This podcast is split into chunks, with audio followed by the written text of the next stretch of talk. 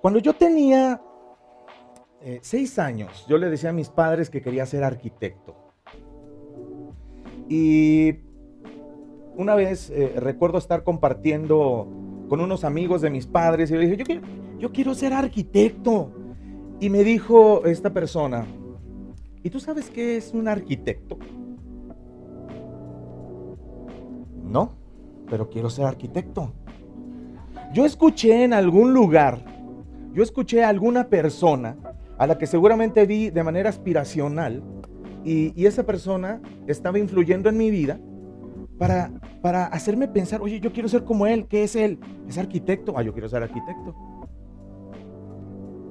Pero después comencé a jugar béisbol.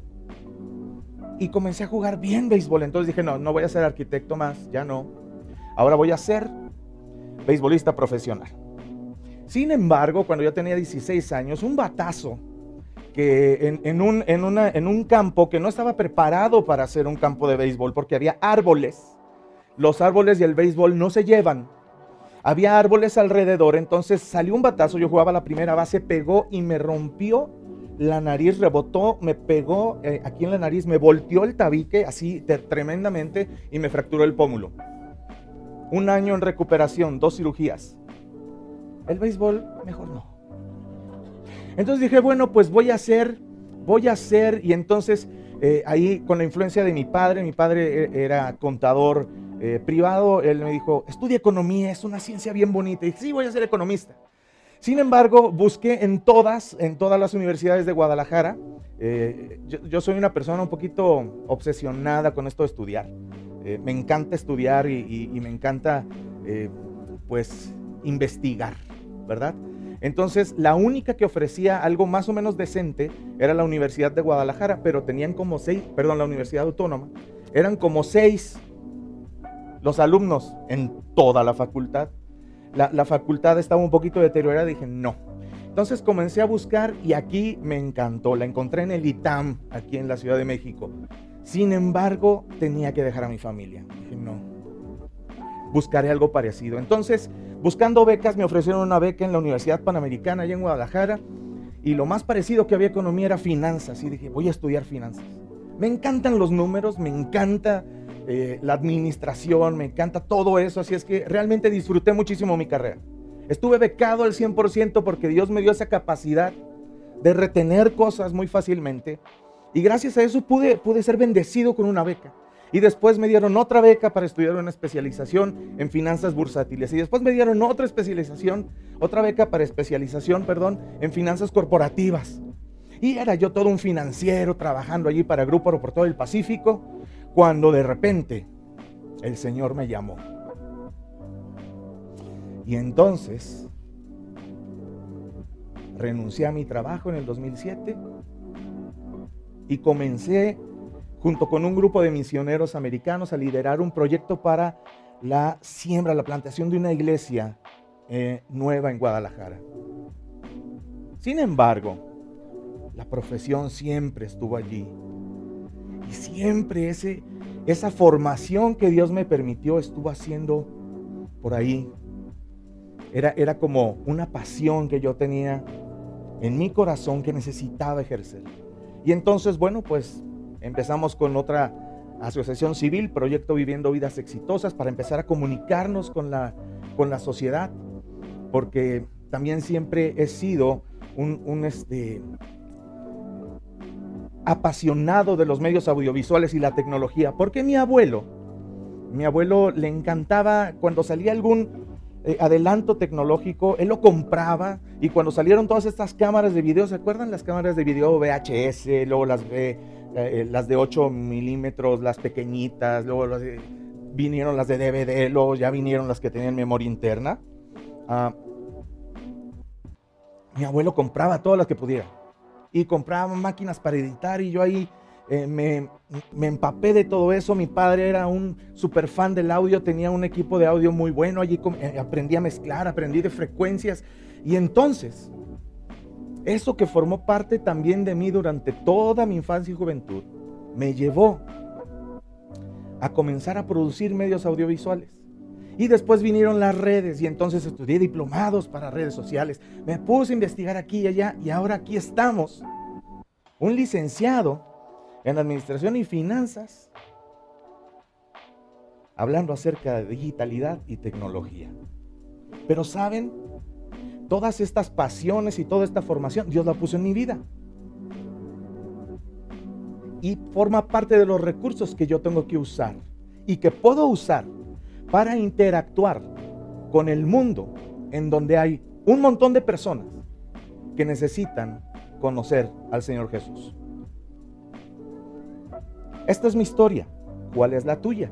Porque la verdad de las cosas es que ah, desde muy temprana edad comenzamos a pensar. Yo no sé cuál fue tu proceso, yo te conté el mío. ¿Cómo es que estoy aquí? ¿Cuál es mi profesión? ¿Qué es lo que hago? comenzamos a soñar con respecto a nuestras profesiones en la edad adulta. Nos contó nuestra hermana, ¿no? Que ella jugaba desde pequeña a ser eh, médico, ¿no? Ser doctor. Inyectaba con rosales una técnica buena, eh, nueva, innovadora, orgánica, eh, pionera, exactamente. Sí, rosa terapia le vamos a poner. Sí. Ahora, una profesión, cuando nosotros comenzamos a pensar eso, es porque hemos observado que las profesiones en el mundo en el que vivimos son importantes. ¿Has notado que vivimos en una sociedad economizada? En donde necesitas recursos para funcionar. En donde desde que naces ves a tus padres ir al trabajo. Y entonces tú dices, el trabajo que yo desarrolle cuando sea mayor, cuando sea adulto, es importante porque va a ser el medio a través del cual yo voy a poder sostener mi nivel de vida. Una profesión es el empleo, el trabajo que alguien ejerce por el cual se requiere, para el cual se requiere un conocimiento, una habilidad. Por eso estudiamos, por eso nos preparamos. Una habilidad especializada muchas veces, adquirida ya sea de, eh, por, por una mentoría, por, por alguien que nos enseñó o en una formación universitaria y recibimos una compensación económica. Esa es una profesión. Y todos las buscamos porque las necesitamos para funcionar en la sociedad. Nuestras profesiones, nuestras profesiones definen de gran manera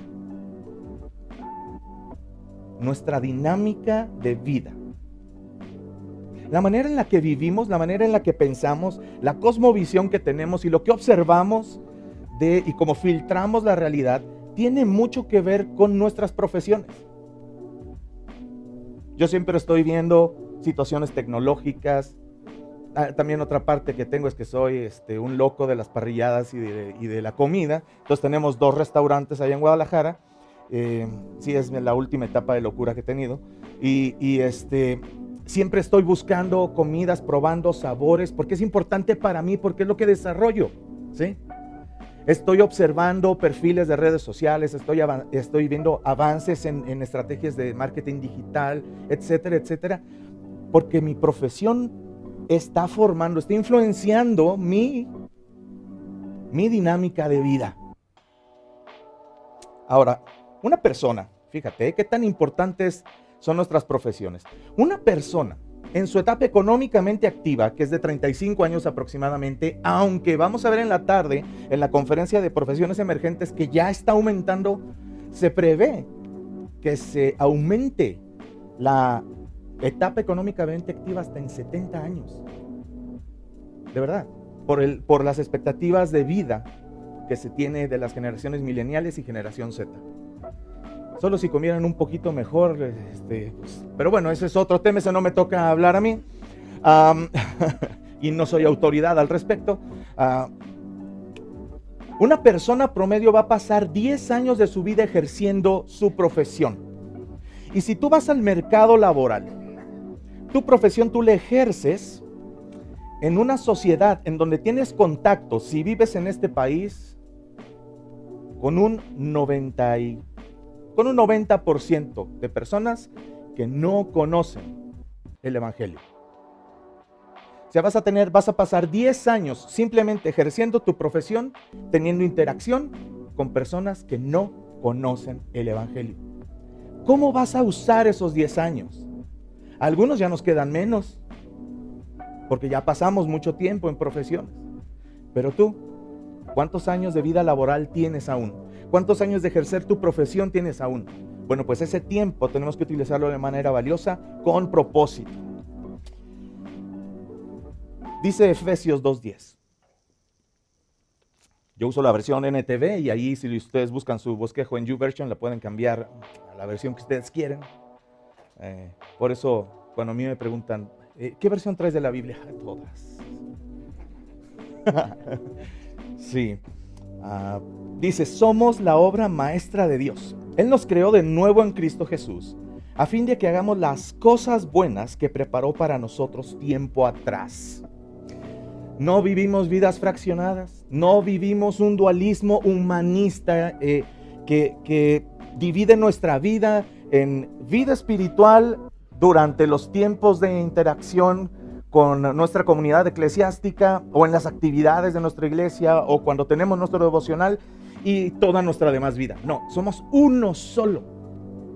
Nuestra vida y estas buenas obras que Dios preparó para nosotros están incluidas en nuestras profesiones. ¿Cómo las llevo a cabo? ¿Cómo lo hago en la digitalidad y en la tecnología? Bueno, quiero decirte primero que cualquier cosa que hagas, y aquí podríamos tener un debate muy, muy grande porque yo soy de las personas que sostengo que yo puedo estar. Déjame leer la frase primero. Cualquier cosa que hagamos excepto pecar puede traer gloria a Dios. Porque yo soy de las personas que piensa, de acuerdo a lo que puedo ver en la Biblia, que en nuestras profesiones podemos traer gloria a Dios de acuerdo a la manera en la que nosotros las llevamos a cabo. Si las llevamos con la mente de Cristo, el corazón de Cristo y el ejemplo de Cristo, si, si las llevamos empapadas del Evangelio, nosotros traemos gloria a Dios. Y sabes, también podríamos estar tocando en un grupo de alabanza o predicando en una iglesia y pecando. Todo lo que hagamos excepto pecar puede traer gloria a Dios. Y eso piénsalo porque las redes sociales son un mundo horrible. De verdad, horrible. Y, son un arma de, no de doble filo, de no sé cuántos filos. Muchos de nosotros hemos cometido errores en redes sociales. Nos hemos peleado, hemos dicho tonterías, hemos publicado tonterías. Vemos tonterías. Vemos cosas desagradables. Pero podemos lograr, junto con el Señor, tener el discernimiento y la guía, la visión para hacerlo para su gloria. Dice Marcos 12, 30, 31, un pasaje que seguramente conocen. Ama al Señor tu Dios con qué? Con todo tu corazón, con toda tu alma, con toda tu mente y con todas tus fuerzas. ¿Cabe ahí su profesión? Sea la que sea. Oh sí. Y después dice, el segundo es igualmente importante. Ama a tu prójimo como a ti mismo. ¿Tienen prójimos mientras ejercen su profesión? Muchos. Y muchos muy necesitados. Muchos que tal vez no tienen, no son, no son población en vulnerabilidad, es decir, no tienen siete eh, carencias básicas, que es como lo define la Coneval al respecto de la, de la población en, eh, en vulnerabilidad. Tienen patrimonio, tienen trabajo, tal vez tienen su auto, tienen eh, los últimos adelantos tecnológicos, comen muy bien todos los días, pero les falta Cristo en su corazón. Esos también son pobres espiritualmente. Dicen por ahí que es, dice el Señor Jesús, ¿no? Que es más, más fácil que, un camello pase por el ojo de una aguja que un rico, ¿verdad? Ah, se salve que un rico, que un milenial y que un generación Z. La generación Z, los niños y adolescentes de nuestra época son la generación que se declara más atea en toda la historia. Y están todos en la digitalidad del día de hoy. Hoy vivimos en la era digital de grandes avances tecnológicos. Hoy vivimos, hoy pensamos y hoy interactuamos ya filtrando todo de manera digital. hay generaciones, bueno, a mí todavía me tocaron los teléfonos de disquito, las televisiones con tres canales. Hoy, hoy mi, hija nos acompañó, mi hija es una generación Z, nos acompañó, está, bueno, ahorita ya salieron a conocer Bellas Artes, pero, pero ayer llegó y su peor decepción fue que no podía conectar su Google Chromecast para poder ver Netflix. Y tenía que conformarse con ver el canal de las estrellas. no puede ser, ¿qué voy a hacer? Lo vi en su celular, evidentemente. Pensamos así. Hay generaciones que ya piensan, ahí tengo hambre. Pues voy a ver qué hay en Sin Delantal, o, o, a ver qué hay en Didi Food, o a ver qué hay en Uber Eats. Quiero ir aquí, quiero ir allá. Ya lo puedes buscar, puedes googlear, puedes planear toda tu vida. Hay personas que no pueden concebir su vida sin la digitalidad. Dime si no fue un alivio llegar a este lugar y darte cuenta que desde la entrada te dan el password del Wi-Fi. Gracias Dios, llegaste, gracias Señor. Tu espíritu está aquí. La era digital. Vamos a ver definiciones rápidas, ya me voy acercando hacia el final. La denominada era digital se refiere a la época actual. Hoy vivimos en la era digital y avanza impresionantemente. Es la época actual que ofrece un espacio virtual de convivencia, ¿eh? conocido como Internet. Y este espacio se caracteriza por la velocidad de las comunicaciones. Han transformado nuestro entorno social. Las noticias, los noticieros. ¿Has notado que los noticieros, los noticieros dan noticias acerca de lo que se publica en Twitter? Cuando yo empecé a ver eso dije, esto es una locura. Los noticieros, un medio masivo de comunicación, está dando noticias acerca de lo que pasa en la red. Esa relevancia ha llegado a tener la digitalidad en nuestras vidas. La tecnología. La tecnología debe de ser una herramienta.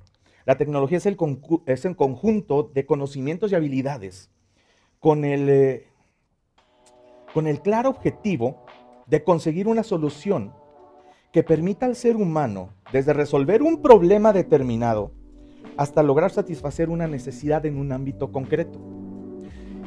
La tecnología y nuevos espacios de convivencia deben ayudarnos a resolver problemas de la de el, el logro de la misión que Jesús nos dejó y también debe ayudarnos a beneficiar a las personas que lo necesitan resolver problemas y cubrir necesidades. Eso lo podemos lograr. La digitalidad y la industria tecnológica hoy están en auge. Son los mayores generadores de profesiones emergentes. Hay profesiones que no pensamos que existirían, que hoy ya se vislumbran en el panorama no menor a, 10 años y constantemente están ofreciendo oportunidades de trabajo, fíjate, a nivel qué? Global. Por eso yo puedo decir el día de hoy, para darte una idea acerca de la digitalidad y, acerca de la tecnología, eh, con respecto a cómo vivir en misión en esta área de la vida. El profesionista de la digitalidad y la industria de la tecnología tienen grandes y únicas oportunidades. Grandes y únicas oportunidades de vivir en misión. Número uno, la nación digital es inmensa y no conoce fronteras. En la nación digital está el 65% de la población mexicana y puedes llegar a ella con un clic. Está parte, esta gente de toda, toda, toda nación en la tierra y puedes llegar a ellos a un clic de distancia, a una velocidad nunca antes vista. Hoy, hoy es 100% posible y probable llevar el Evangelio a toda nación. Cuando Jesús le dio esa misión a sus discípulos, era imposible. Ni siquiera se había descubierto América. Y aún así hicieron todo lo que pudieron. Y hoy en día aquí estamos. Y podemos continuar. Y podemos utilizar esta herramienta. Ve nada más. Ve nada más. 4.388 millones de personas están en Internet. el día de hoy. El profesional de la digitalidad y de la industria tecnológica también tiene otra oportunidad. Trabaja con profesionistas, trabaja con otros profesionistas de diversos países y creencias religiosas. Yo no sé si ustedes saben, pero Guadalajara es considerada la meca de el software o el Silicon Valley de México.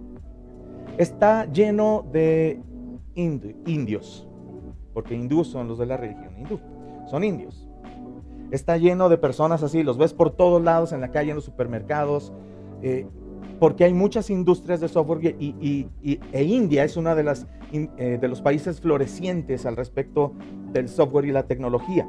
¿Sabes? Ahí están estas cinco naciones que son los que más están inmersos, eh, están inmersos en la, en la digitalidad y la tecnología. En India, 1.300 millones de habitantes. Bajísimo porcentaje de cristianos. Hoy enviamos de aquí a México misioneros a India. ¿No es cierto? Grandes inversiones, grandes riesgos.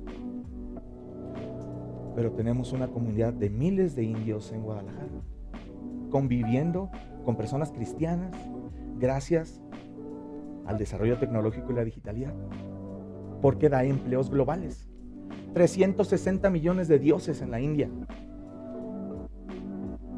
Alemania, una nación desde donde se impulsó la reforma protestante, ¿no? Hoy menos del 1% de cristianos. Pero además de todo, tengo un amigo a quien le ofrecieron, él es ingeniero en algoritmos y le ofrecieron trabajo en Alemania. No se fue a Alemania porque estaba muy lejos de su casa, decidió irse a Querétaro, en donde es otra eh, industria floreciente. Dije, bueno, pues está bien, de, Querétaro a Alemania, no, pues escogiste bien. Pero bueno, el punto es que allí en Europa hay muchísimos musulmanes. No tienes que ir a un país en donde te van a perseguir, sino que tú siendo un profesionista de la digitalidad y la tecnología, puedes llegar a ellos en un ambiente neutral y trabajar hombro a hombro con ellos e influenciarlos. Tres, estás inmerso de forma directa en los movimientos de tendencia mundial. Sabes lo que está pasando en el mundo.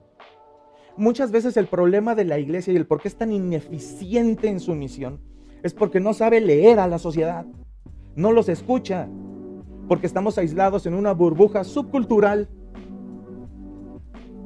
no sabemos funcionar con ellos. No tenemos discursos, no tenemos pláticas en las que podamos hacer clic y crear confianza para tener ese derecho de compartir acerca de nuestras creencias.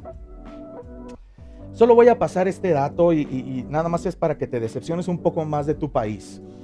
Lo más buscado en YouTube en el 2018 en México, si tú te fijas, bueno, la gente en YouTube busca canciones. Yo digo, eh, ahí está Spotify, amigo. Pero les gusta ver las canciones. Porque esta generación escucha con el corazón, frase de mi amigo Richard Serrano. Pero fíjate, en el número 7, vemos que de las listas más buscadas está La Rosa de Guadalupe. Y no solo eso, en el 10 está José José y todavía estaba vivo. Sí, en el 2 está Luis Miguel, gracias Netflix. ¿Recuerdas? ¿Sí? Ahí se ven las tendencias. Tenemos que aprender a ver los metadatos para poder ver. Y después Badabun en el 14. Ah, y bueno, lamentablemente tengo que decirles que la búsqueda 16 es Maluma. Sí, Maluma y por ahí hay una más decepcionante porque en la número 8 después de la Rosa de Guadalupe es Bad Bunny. Este es el reflejo de nuestro México. También podemos ver que hay más celulares, hay 15% más celulares que población mundial. Hay más celulares en el mundo que personas. Es una tendencia mundial. Y por último, el número 4. El profesionista de la digitalidad entiende la cultura de las nuevas generaciones más que muchos otros. Así es que termino con estos dos comentarios. El profesionista de la digitalidad y la industria de la tecnología viven en misión, número uno, ayudando a la iglesia a contextualizarse, ayudando a la iglesia a existir digitalmente y a que la digitalidad y todos los que tienen acceso a ella la entiendan comprendan qué pasa allí. Pone el Evangelio en sus términos para poder entender. Porque no solo se trata de predicar, se trata de ayudar a entender. Y las escuelas en nuestro país no enseñan a pensar. Tenemos que ayudar a las personas a que piensen y comprendan. Y lo segundo, y lo más importante, y en lo que todos coincidimos, es encarnando a Jesús y su mensaje, siendo el Jesús hipster que necesitan los centros de trabajo de la digitalidad y la tecnología en su entorno laboral y en los países a los cuales tiene acceso con su profesión. Somos llamados a ser el mensaje de Jesús. Muchas gracias.